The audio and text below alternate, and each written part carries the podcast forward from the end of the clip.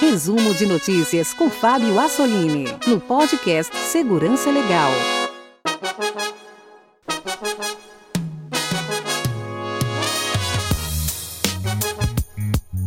Bem-vindos a mais um resumo de notícias do podcast Segurança Legal edição 218, gravada em 24 de outubro de 2019. Essa é a nossa curadoria de notícias. Para você que não teve tempo de acompanhar o noticiário, aqui nós selecionamos e comentamos as notícias mais importantes da área.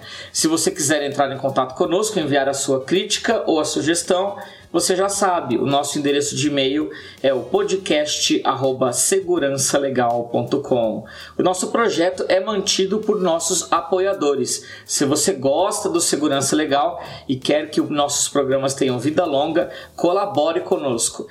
Acesse o site apoia.se barra segurança legal, escolha uma modalidade de apoio e entre os benefícios você terá acesso ao nosso grupo dos apoiadores, grupo exclusivo Lá também é onde estão Guilherme, Vinícius e eu comentando as notícias e os fatos do dia a dia. Lembrando a você que as notícias aqui apresentadas estão em forma resumida. Caso você queira saber mais detalhes, você pode consultar aí o show notes no seu agregador de podcast ou então buscar os links que estão disponíveis lá no nosso site.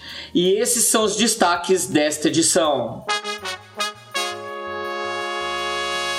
Google e a supremacia quântica. O embrólio da Atlas Quantum. O tráfico de drogas limitando o tráfego de internet. Vazamento de dados na nota fiscal eletrônica. NordVPN é invadida. Falhas no Samsung Galaxy S10 e o desligamento da internet. Entre outras notícias. E vamos a elas.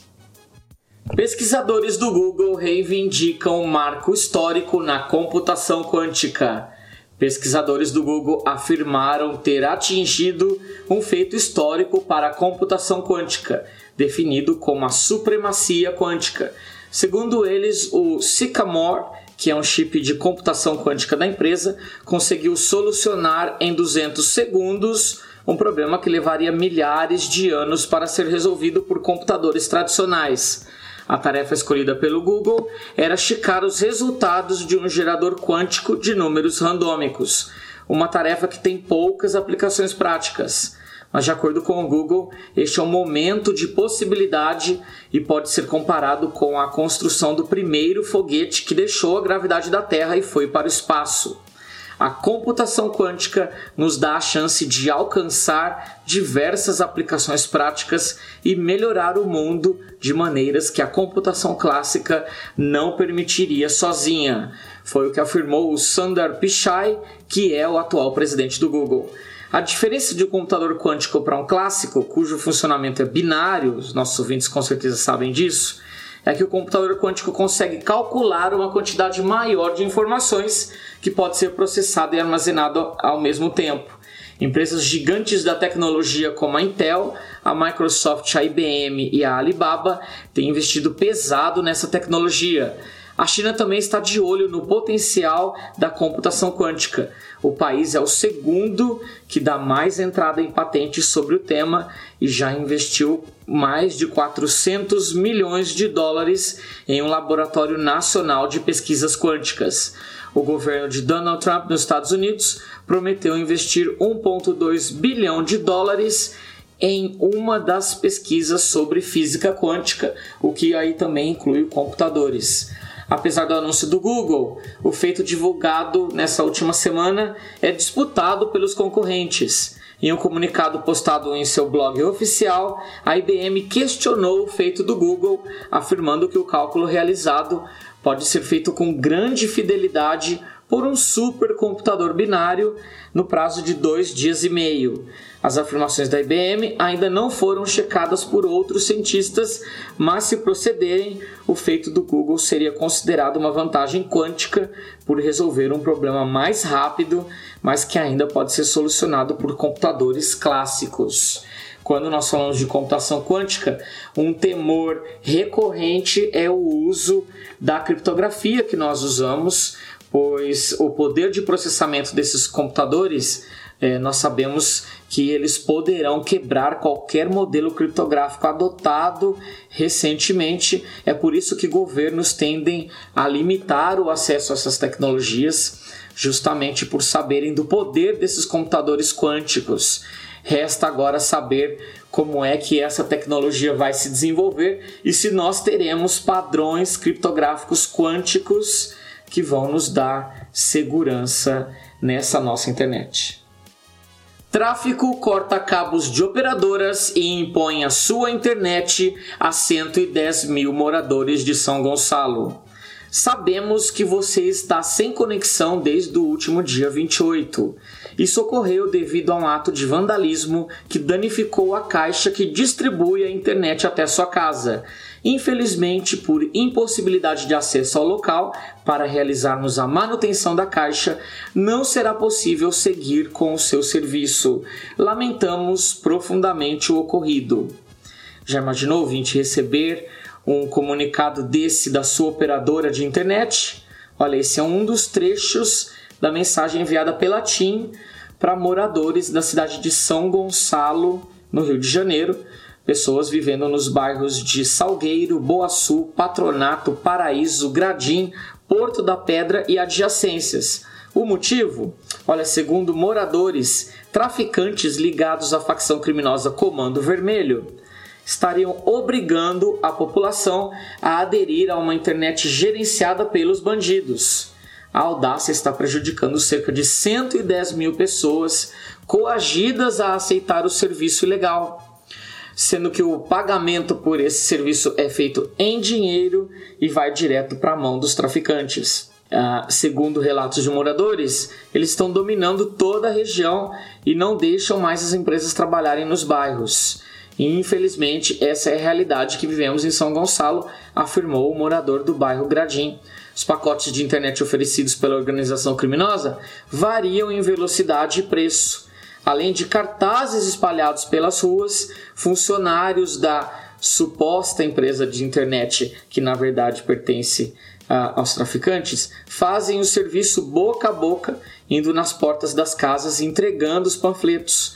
E ainda de acordo com os moradores, as pessoas flagradas cortando os fios e destruindo as caixas de internet são as mesmas que posteriormente vão visitar os moradores oferecendo a nova internet. Que coisa, não? Atlas Quantum, o drama de quem negociou Bitcoin e ficou de mãos vazias. Em um comercial na TV, Rafaela, uma garotinha de 8 anos, explicava o que é Bitcoin. No final do vídeo, ela dava o seguinte recado: Não arrisque ficar para trás, invista em atlasquantum.com. Mas olha, muita gente investiu, arriscou e se deu mal. A Atlas Quantum não tem atendido às solicitações de saques dos seus clientes e agora eles enfrentam a incerteza sobre o que vai acontecer com esse dinheiro. O gatilho para essa crise parece estar no olhar rigoroso da CVM, a Comissão de Valores Imobiliários, é o órgão que entende que a Atlas Quantum oferece contratos de investimento coletivo mas eles não possuem autorização para isso. No meio dessa confusão sobra raiva, frustração e desespero. São numerosos os relatos de pessoas que confiaram nas palavras de lucratividade da empresa e agora tentam de todas as formas recuperar as somas investidas. Mas olha, a pior parte é que, pelo andar da carruagem, esse problema não será resolvido tão cedo, se é que vai ser. Ao entrar no site da Atlas Quantum, é, existe lá um aviso dizendo que a plataforma é o jeito mais fácil e seguro de comprar Bitcoin, mas os serviços da companhia vão além da simples venda de moedas digitais. Até pouco tempo atrás, a própria empresa dizia oferecer um serviço de arbitragem de criptomoedas. Do modo bem simplificado, a arbitragem funciona dessa forma: o investidor compra certa quantia é, de qualquer criptomoeda em, em qualquer corretora ou exchange, que, claro, vai cobrar um determinado preço por ela e depois é, você vende isso para outra instituição do tipo que trabalha com valor maior para a mesma moeda. A diferença entre os valores das duas corretoras corresponde ao ganho da operação. Pois bem, em agosto de 2018, dados de quase 265 mil clientes da Atlas Quantum vazaram.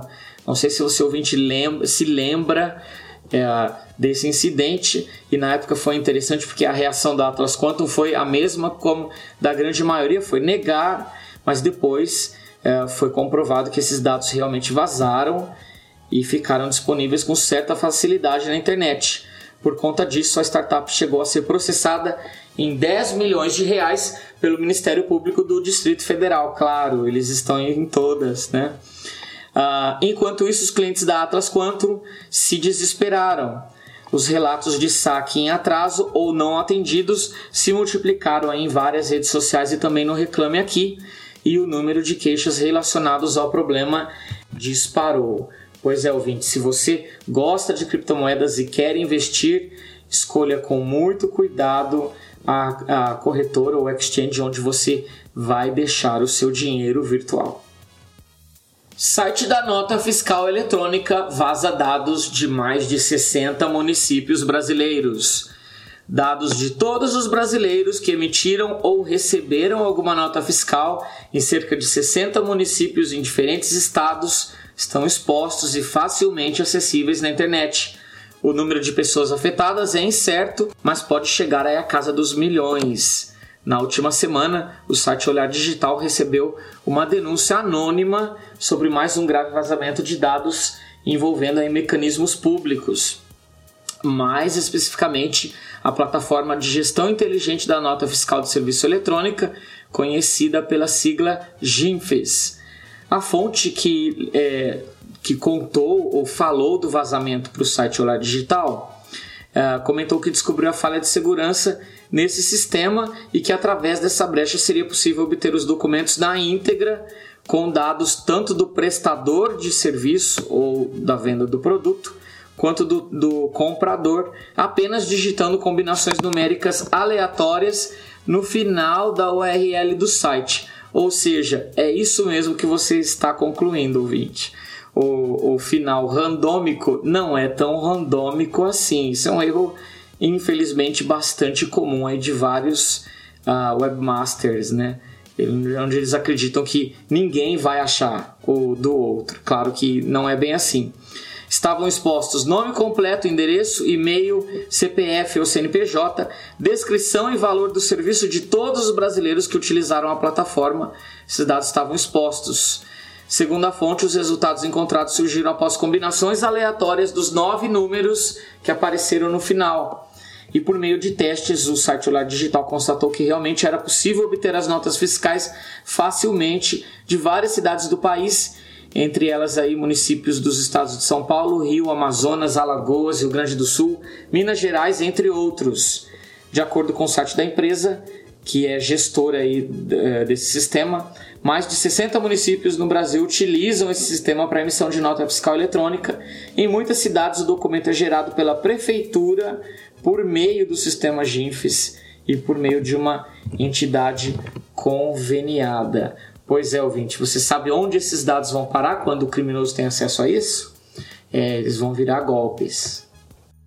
TIM expõe dados de clientes em campanha promocional.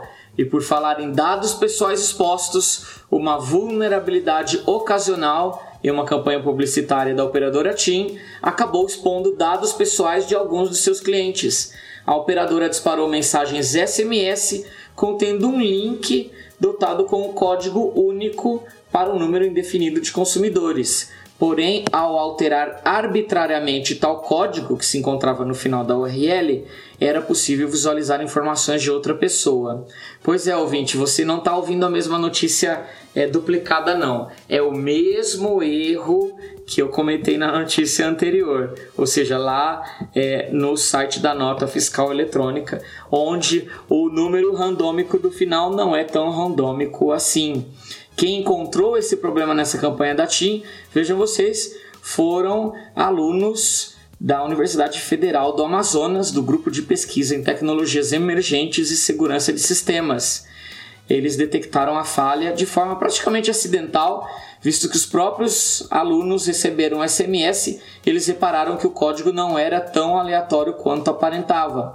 E para piorar a situação, ao utilizar aí uma ferramenta de inspecionar o código, como que existe nos navegadores modernos, era possível visualizar no site da promoção as requisições de rede com ainda mais detalhes sobre o cliente Lá estavam expostos nome completo, e-mail, CPF, endereço, telefone, nome dos pais. Embora os códigos não fossem disponibilizados por todos, os alunos começaram a comparar e encontrar os seus dados dispostos nessas páginas. Pois bem, em resposta, a TIM afirmou que tomou as providências para tirar esses dados do ar e não é possível saber quantos usuários foram afetados e se algum agente malicioso chegou a explorar a vulnerabilidade enquanto ela estava ativa. Olha, eu me pergunto quando a LGPD estiver no ar, estiver valendo, é, se as empresas vão pensar duas vezes antes de soltar uma campanha de marketing ou se algum webmaster vai se preocupar é, em não usar caracteres não tão randômicos assim nas suas URLs. Traficantes acessam dados vazados de policiais no sistema da Polícia Militar. E olha, para fechar esse capítulo sobre vazamento de dados e ainda falando sobre traficantes, né? Como nós comentamos lá na notícia do Rio de Janeiro, imagine você a cena. Você é um policial militar e ao investigar o celular de um suspeito, você se depara com diversos dados de outros policiais, incluindo aí uma espécie de rastreador que mostra onde está a viatura no momento. Foi exatamente isso que aconteceu com policiais, policiais militares do 49º Batalhão é, da cidade de Pirituba, da região de Pirituba, na zona oeste aqui de São Paulo, na última semana. O site ponte.org, que teve acesso é, a essa investigação, ele teve acesso também a três vídeos que mostravam o conteúdo que foi encontrado nesse celular. Entre os dados dos policiais militares que foram expostos, também estavam no celular é, dessa pessoa nome completo, número de registro, o posto do policial militar, número da viatura e qual a equipe que estava na viatura e por conta do rastreador onde exatamente estava essa viatura. Veja vocês, essa pessoa tinha acesso total ao sistema da polícia. Em uma nota publicada à imprensa, a Polícia Militar de São Paulo admitiu o vazamento. Eles afirmaram que, abre aspas, foi instaurado inquérito policial militar para apurar as circunstâncias dos fatos e a responsabilidade pelo vazamento das informações. Imediatamente ao conhecimento dos fatos, medidas foram tomadas para a proteção dos policiais e dos, e dos sistemas da Polícia Militar. Pois é, ouvinte, você dá, deu para sentir agora o problema e o risco de vida que você corre quando os seus dados são expostos, especialmente pessoas que trabalham em setores críticos da sociedade. Mega é desbloqueado no Brasil após nova decisão da Justiça. O acesso ao site Mega estava sendo dificultado desde o início de setembro pelas operadoras Claro, Vivo, Oi e Algar Telecom devido a uma ordem judicial uh, do Tribunal de Justiça de São Paulo. Nós comentamos isso na última edição do resumo. Pois bem, acontece que uma nova decisão do órgão determina que o serviço seja desbloqueado. Segundo a imprensa, o Mega argumentou que a decisão descumpria o que está no Marco Civil da Internet. Para o serviço, o bloqueio poderia ocorrer somente após os seus representantes se manifestarem. O processo que tramita em segredo de justiça é movido pela Associação Brasileira de TV por Assinatura, que acusa o Mega de violar direitos autorais de seus associados. A entidade pediu o bloqueio de outros nove domínios menos conhecidos. Ainda de acordo com a imprensa, o serviço de armazenamento garantiu ter removido da sua plataforma todo o conteúdo de origem duvidosa. Em sua decisão pelo desbloqueio, o desembargador Maurício Pessoa entendeu que a ordem anterior afetava o uso legal da plataforma. Vamos ver até quando o site segue desbloqueado. Empresa quer pagar mais de 100 mil euros pelos direitos dos seus dados biométricos. Olha, o nosso rosto, a nossa cara passou já desde alguns anos para cá a ter um valor ainda maior, muito maior do que nós já imaginávamos. E é exatamente isso que uma empresa europeia deseja fazer: capturar os traços de um rosto, reproduzir essas expressões e usar isso no seu negócio. Essa empresa aí quer comprar esses direitos sobre o rosto das pessoas. A ideia é transportar as suas feições, as suas rugas, os seus traços emocionais e uma identidade para uma variedade de robôs. Uh, a empresa privada, que nós não sabemos qual é o nome da empresa, mas em anúncios uh, publicados na imprensa europeia, ela disse que está oferecendo até 100 mil libras, perdão, 100 mil euros uh, pelos direitos de uso do rosto de quem estiver disposto a participar do experimento. A empresa quer usar a imagem para dar um rosto a um robô humanoide. Esse vai ter uma função aí de ser um amigo virtual de pessoas idosas, ou seja, o robô será um produto um, um produto comercial a ser lançado pela empresa misteriosa no futuro. Nesse sentido, os responsáveis estão especialmente interessados em encontrar alguém com um rosto amável e amigável. O projeto é secreto, mas os poucos anúncios aí que saíram já apareceram pessoas interessadas em receber o valor e assim emprestar a sua cara, o seu rosto no projeto. Pois bem, você ouvinte, participaria desse projeto dando uh, os seus dados biométricos, né, que estão presentes nos seus olhos ou, ou no seu rosto, em troca de 100 mil euros? NordVPN é invadida e chaves criptográficas são roubadas. A NordVPN, um dos provedores mais populares de VPN no mundo, confirmou que houve um acesso não autorizado a um de seus data centers em março de 2018. Mas, segundo a empresa, as informações de seus clientes, incluindo o nome de usuários, senhas e tráfego de dados, não foram colocados em risco. Em um post publicado no seu blog oficial, a NordVPN detalhou os acontecimentos. A falha teria ocorrido em um servidor contratado de uma prestadora de serviços de data center que manteve um serviço de gerenciamento remoto totalmente inseguro e isso aí permitiu com que invasores tivessem acesso ao servidor uh, e a empresa disse que não teve conhecimento é, desse incidente quando ele ocorreu só um tempo depois. O servidor não continha registro de atividades dos usuários e como os aplicativos da empresa não enviam credenciais para autenticação, é, não seria possível que nomes de usuários ou senhas tivessem sido interceptados. Porém, no Twitter, um usuário conhecido como XDefined afirma que chaves privadas armazenadas nesse servidor foram roubadas e poderiam ser usadas para criar um servidor falso, possibilitando aí a um malfeitor observar o tráfego de todos os usuários conectados e assim, já como ele tem a chave criptográfica, ele poderia decifrar o tráfego dos usuários conectados a esse servidor. Mas a NordVPN afirmou que o certificado TLS roubado não poderia ser usado para descriptografar o tráfego, o que eu particularmente disputo. Uh, eu não acredito que isso tenha sido verdade, eu acredito que sim, as chaves foram roubadas e o tráfego poderia sim ser decifrado, apesar da empresa dizer que não. A NordVPN afirmou que, assim que soube da falha, ela terminou seu contrato com a prestadora de serviço e, por precaução, destruiu os servidores alocados a ela. De acordo com a empresa, de mais de, ela possui mais de 3 mil servidores que eles utilizam para os seus serviços no mundo e só esse foi afetado, só um, e nenhum outro data center foi comprometido. Pois bem, Segundo a Torguard, que é uma empresa que fornece também serviços de VPN, além da NordVPN, uh, seus próprios servidores e da concorrente Viking VPN também foram invadidos na mesma época e provavelmente pelo mesmo invasor. Uh, a, a Torguard, que é um serviço de VPN também, afirmou que apenas um servidor deles foram invadidos e os dados dos usuários não estiveram em risco.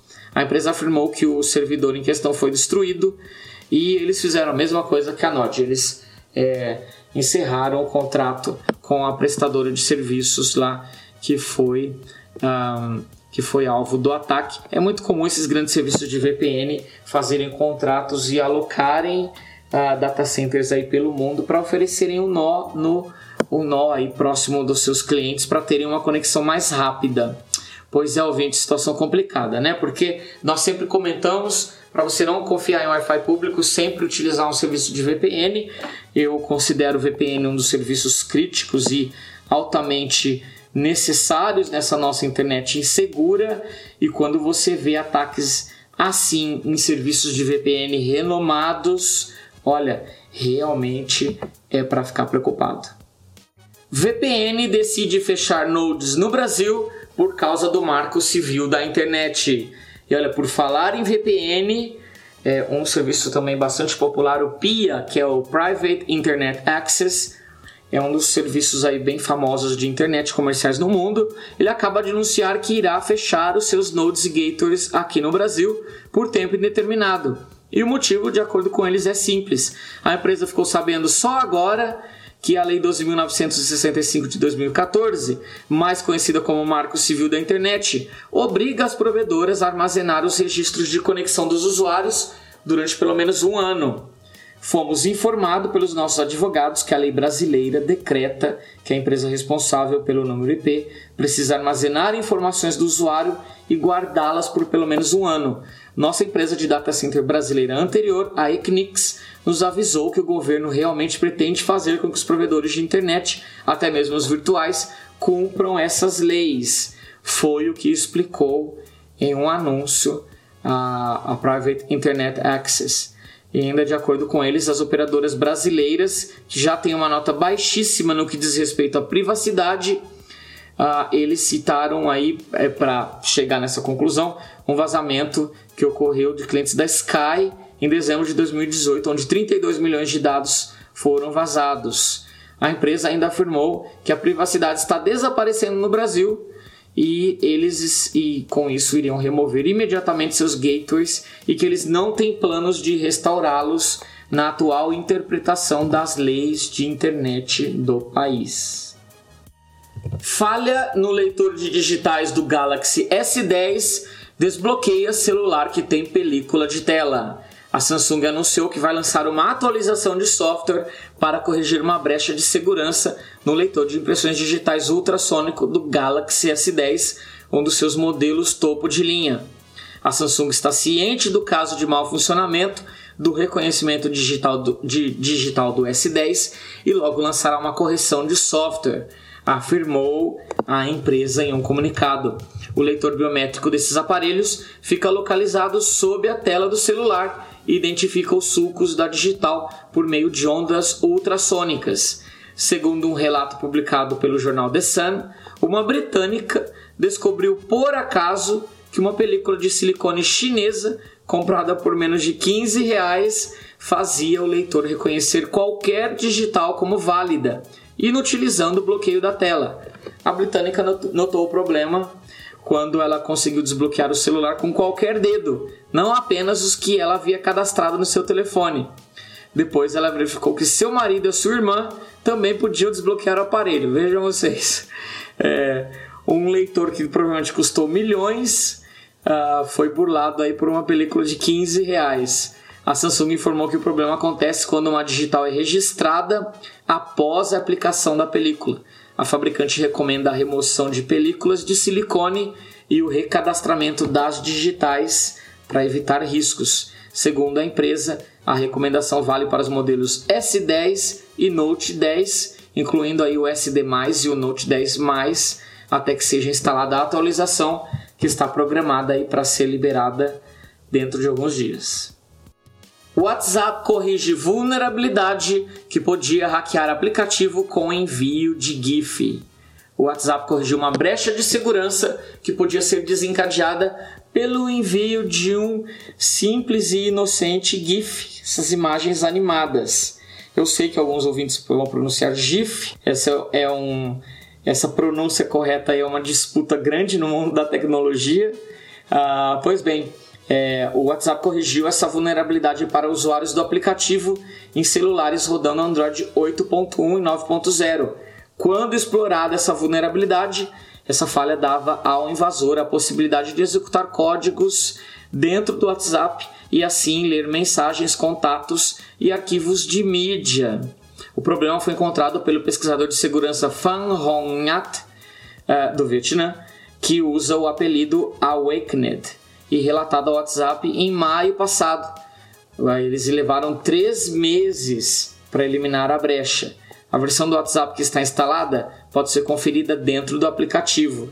Então é sempre recomendado você utilizar a versão mais recente. Segundo ainda o WhatsApp, como o defeito foi relatado de forma particular, não há qualquer indício de que invasores tenham se aproveitado dessa falha para atacar usuários do aplicativo.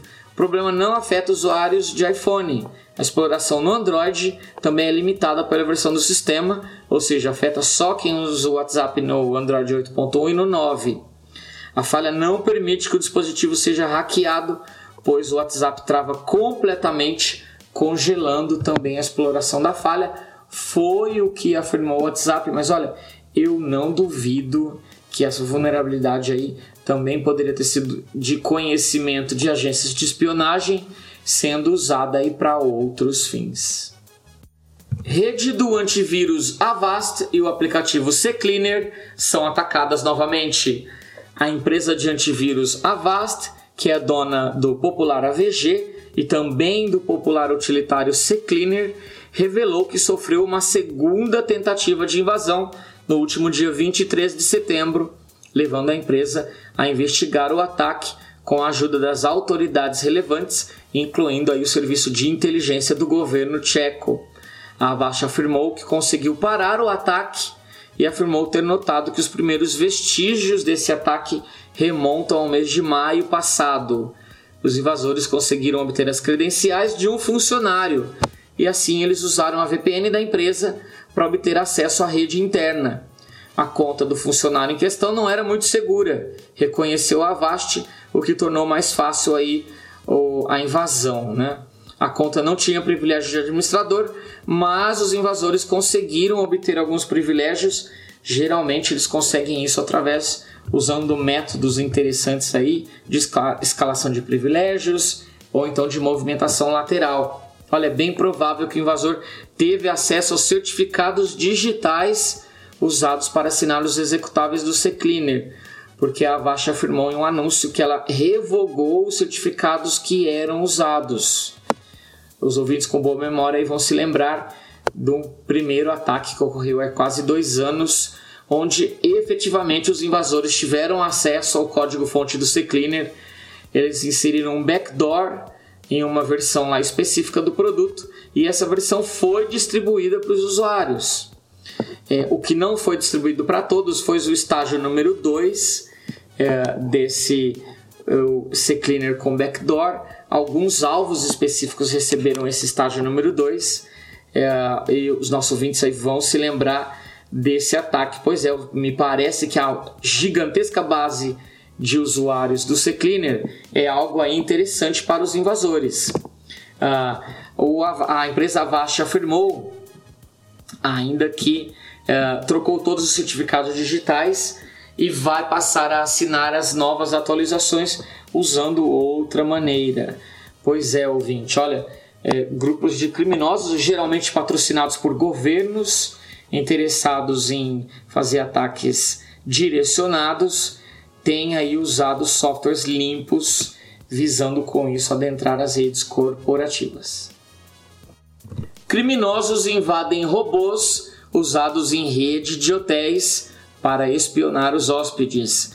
A cadeia de hotéis japonesa HIS Group se desculpou por ignorar os avisos de que seus robôs uh, usados nos quartos dos hóspedes eram hackeáveis e poderiam permitir com que pessoas mal, mal intencionadas pudessem remotamente invadir e ter acesso às imagens de vídeo e ao áudio coletado por esses dispositivos. O Ren Hotel, que pertence a esse grupo japonês, é todo monitorado por robôs, como é esperado do Japão, né? Então imagine você hóspede que vai chegar lá no hotel, você pode fazer o check-in no balcão onde há um robô para te atender. Não há seres humanos. Essa rede é conhecida por utilizar robô em toda a sua infraestrutura. A tecnologia de reconhecimento facial permite com que o cliente entre no quarto e em seguida uh, ele utilize um robô de cabeceira que ajuda ele com outros requisitos, como, por exemplo, para saber o horário do café da manhã, ou então qual, em qual andar está a academia de ginástica. Pois bem, várias semanas atrás, um pesquisador de segurança revelou no seu Twitter que ele havia avisado o HIS Group em julho sobre esses robôs presentes nas camas dos hóspedes, que esses robôs aí seriam facilmente acessados remotamente, observando aí que eles não possuíam código assinado e essa vulnerabilidade permitiria com que o invasor tivesse acesso remoto e pudesse coletar o áudio e o vídeo desses robôs. Após avisar o hotel e não receber nenhuma resposta, adivinha o que fez o pesquisador? Ele tornou a coisa pública. Onde? No seu Twitter. Porque, olha, ouvinte, é lá que ocorre é, o cenário da segurança da informação. É lá que a gente fica sabendo é, do que ocorre e também das novidades. Muitos pesquisadores escolhem o Twitter para divulgar os seus achados. E esse pesquisador fez o mesmo depois que o hotel não respondeu para ele. Pois bem, 10 hotéis da rede estavam vulneráveis ao problema e depois que o caso se tornou público, o hotel publicou uma nota se desculpando pelo desconforto causado. O que aconteceria se a internet inteira desligasse de repente? Um mundo em que a internet para repentinamente. Certamente um especial para a TV já estaria sendo produzido. Um elenco famoso, visuais lindos, temas óbvios, uma perfeita subcelebridade percorrendo o país em busca dos seus filhos rebeldes ou indo atrás da seita maléfica que mandou desligar a internet. Um trecho da zona rural com sinal fraco, mas funcional, reuniria pessoas em filas quilométricas tentando aí verificar suas mensagens e pessoas aí revoltadas com a situação. Pois é, ouvinte, felizmente nós ainda não estamos nesse cenário e precisaremos esperar aí que essa história se concretizasse para que isso fosse filmado e transmitido, mas já dá para ter uma ideia de como é que seria o apocalipse da internet. É, como é que nós, como sociedade, uh, iríamos reagir uh, ante a esse cenário com uma internet desligada. Foi com, exatamente com essa ideia em mente que o site Gizmodo perguntou para alguns especialistas como é que eles imaginariam o mundo uh, ou como é que eles imaginariam e com a internet desligada, como é que seria a nossa vida? De modo geral, olha, ouvinte, seria uma situação bem caótica, já que boa parte dos serviços em todas as áreas hoje é, dependem da internet, né? Todas as áreas onde nós fazemos negócio, nos, nos comunicamos, né? No entanto, olha, nem tudo seria ruim, pois a ocasião poderia ajudar as pessoas a darem uma desacelerada é, o artigo é bem bacana e ele reúne a opinião de alguns especialistas. Eu vou trazer aqui um trecho de alguma delas. Por exemplo, a Francisca Musiani, que é pesquisadora do Centro é, de Ciências da Comunicação no Laboratório de Governança, Governança da Internet de uma universidade americana, ela afirmou que, olha só, ouvinte, vá pintando o cenário na sua cabeça. Veículos autônomos parariam aí num lugar quase que instantaneamente nas rodovias, os pedágios automáticos não permitiriam que mais nenhum veículo passasse por eles, criando grandes congestionamentos. Nas ruas, inúmeros transeuntes olhariam para seus dispositivos de comunicação vazios, testemunhando vários acidentes com drones postais ou dispositivos parecidos. Vendedores e caixas totalmente automatizados, agora desconectados, levam ao desligamento rápido de supermercados e hipermercados que dependem exclusivamente deles. De qualquer forma, uma sociedade eletrônica sem dinheiro e baseada em moeda eletrônica não saberia agora como pagar pelas suas compras. Vastas regiões seriam privadas de eletricidade, pois os provedores não conseguiriam mais receber informações corretamente dos seus, dos seus sensores na rede elétrica e na casa das pessoas, e não conseguiriam mais gerenciar adequadamente o suprimento em muitas áreas. Quase toda a produção industrial do mundo iria parar. Os centros financeiros suspenderiam imediatamente todas as suas operações, cancelando de uma vez todos os pedidos em processamento. Pois é, um cenário apocalíptico, não? É, e um último aqui, especialista, um professor da Universidade da Califórnia, o William Dutton, ele afirmou o seguinte: uh, durante o dia o impacto seria misto. Para gerentes e profissionais, como jornalistas e acadêmicos, seria como um dia de férias, proporcionado aí para relaxar, talvez ler um livro. Para trabalhadores como encanadores e carpinteiros, isso teria um impacto negativo em seus meios de subsistência, como a falta de novos empregos. Ou seja, eles não poderiam postar seus anúncios e encontrar novos, novos trabalhos para fazerem. Portanto, haveria efeitos diferentes nas diferentes classes sociais e econômicas da sociedade. Já o Matthew Zook, um outro pesquisador ouvido pelo site, ele afirmou que com a internet nativa, presumi presumivelmente, nenhum tipo de trabalho de conhecimento, ou seja, ensino, advogado, seguro, design, seria possível. Muito disso estaria relacionado à computação em nuvem, ou seja, já imaginou, ouvinte, seus arquivos na nuvem você não poderia acessar as suas comunicações seriam afetadas, você teria que usar, voltar a usar o velho e bom SMS e, claro, o setor financeiro sofreria um duro golpe, porque quase todas as operações feitas no setor financeiro hoje são feitas, dependem do famoso TCP/IP. Mas olha, é, o artigo é bem bacana e descreve um apocalipse que poderia ocorrer caso a internet viesse a parar. Prova mais do que cabal que hoje estar conectado é definitivamente uma das necessidades fisiológicas do ser humano. Muito bem, ouvinte, eu agradeço a você que veio até o final. Essas são as notícias que eu tinha para apresentar. Voltamos a nos falar na próxima edição.